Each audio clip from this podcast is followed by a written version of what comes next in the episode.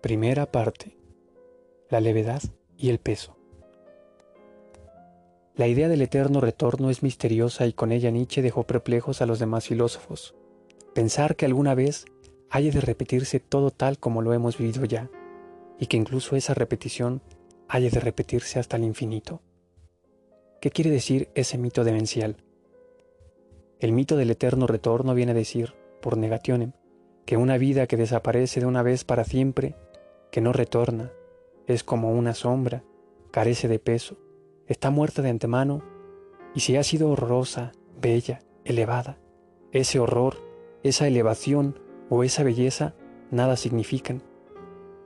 No es necesario que los tengamos en cuenta, igual que una guerra entre dos estados africanos en el siglo XIV que no cambió en nada la faz de la tierra, aunque en ella murieran, en medio de indecibles padecimientos, trescientos mil negros. ¿Cambia en algo la guerra entre dos estados africanos si se repite incontables veces en un eterno retorno? Cambia, se convierte en un bloque que sobresale y perdura, y su estupidez será irreparable. Si la Revolución Francesa tuviera que repetirse eternamente, la historiografía francesa estaría menos orgullosa de Robespierre.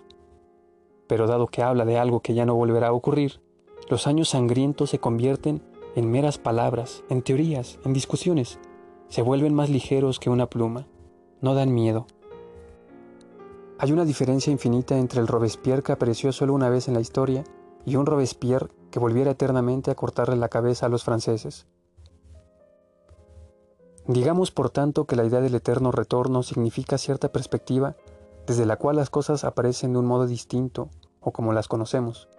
Aparecen sin la circunstancia atenuante de su fugacidad, esta circunstancia atenuante es la que nos impide pronunciar condena alguna. ¿Cómo es posible condenar algo fugaz? El crepúsculo de la desaparición lo baña todo con la magia de la nostalgia. Todo, incluida la guillotina. No hace mucho me sorprendí a mí mismo con una sensación increíble. Estaba hojeando un libro sobre Hitler y al ver algunas de las fotografías me emocioné. Me habían recordado el tiempo de mi infancia. La viví durante la guerra, algunos de mis parientes murieron en los campos de concentración de Hitler.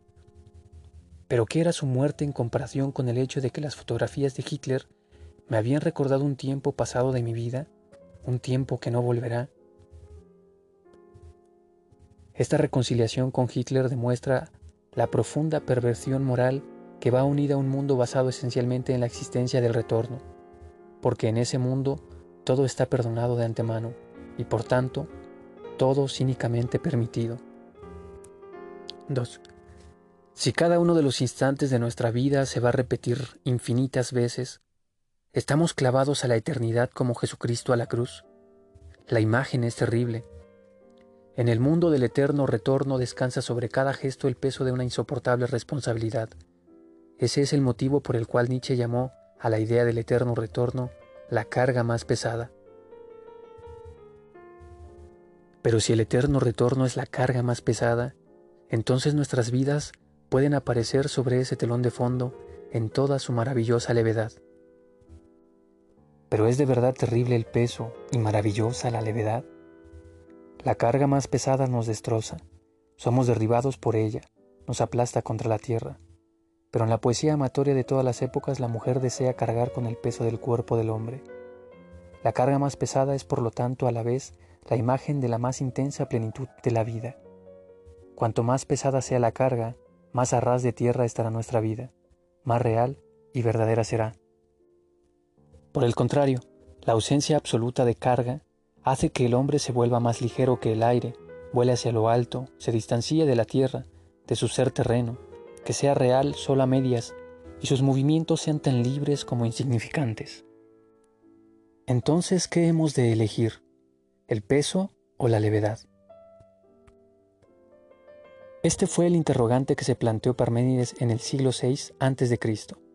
A su juicio todo el mundo estaba dividido en principios contradictorios, luz, oscuridad, sutil, tosco, calor, frío, ser, no ser. Uno de los polos de la contradicción era, según él, positivo, la luz, el calor, lo fino, el ser. El otro, negativo, Semejante división entre polos positivos y negativos puede parecernos puerilmente simple, con una excepción. ¿Qué es lo positivo? ¿El peso o la levedad? Parménides respondió, la levedad es positiva, el peso es negativo. ¿Tenía razón o no? Es una incógnita. Solo una cosa es segura, la contradicción entre peso y levedad es la más misteriosa y equívoca de todas las contradicciones. 3. Pienso en Tomás desde hace años, pero no había logrado verlo con claridad hasta que me lo iluminó esta reflexión. Lo vi de pie junto a la ventana de su piso, mirando a través del patio hacia la pared del edificio de enfrente, sin saber qué debe hacer. Se encontró por primera vez a Teresa hace unas tres semanas en una pequeña ciudad checa. Pasaron juntos apenas una hora. Ella lo acompañó a la estación y esperó junto a él hasta que tomó el tren. Diez días más tarde, ella vino a verle a Praga. Hicieron el amor ese mismo día. Por la noche le dio fiebre y se quedó toda esa semana con gripe en casa de él. Sintió entonces un inexplicable amor por una chica casi desconocida.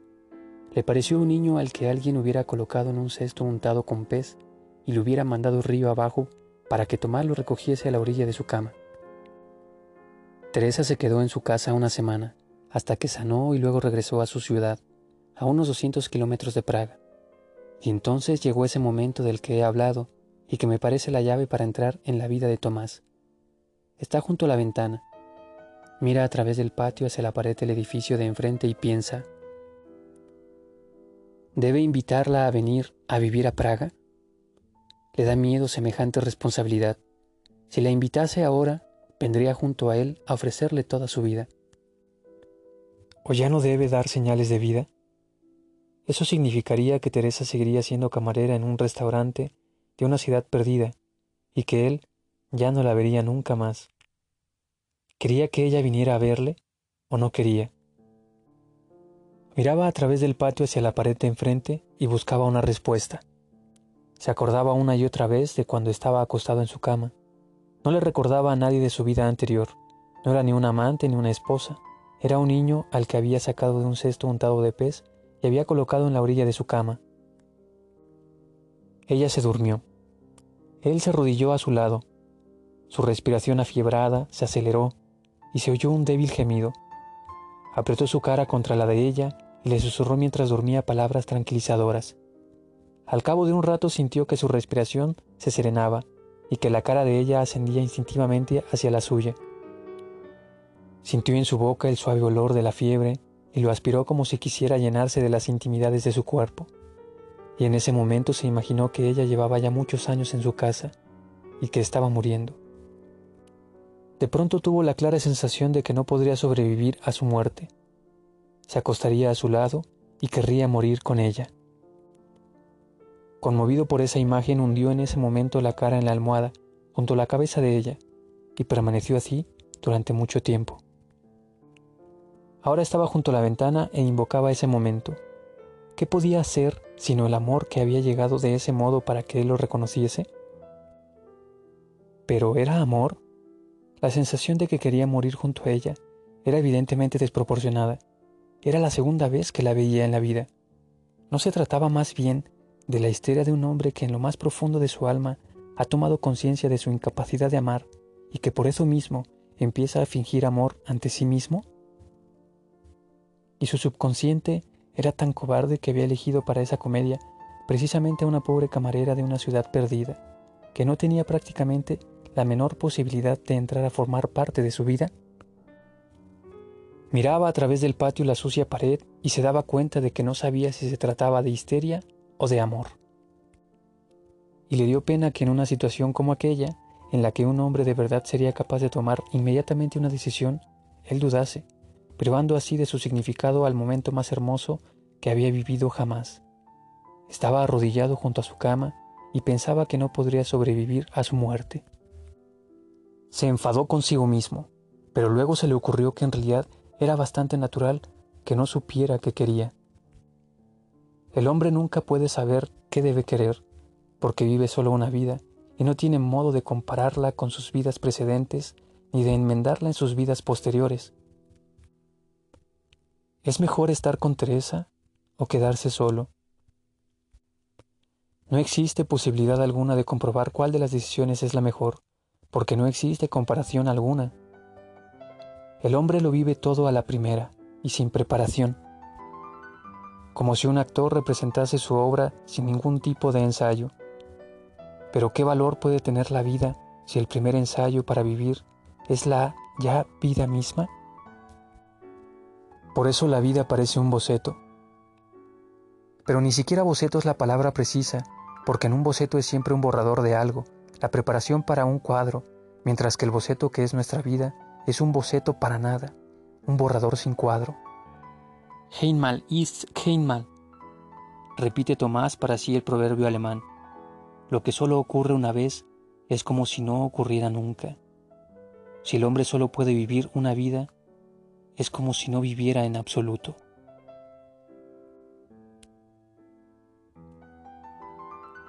Primeras páginas de la novela de Milán Kundera, La insoportable levedad del ser.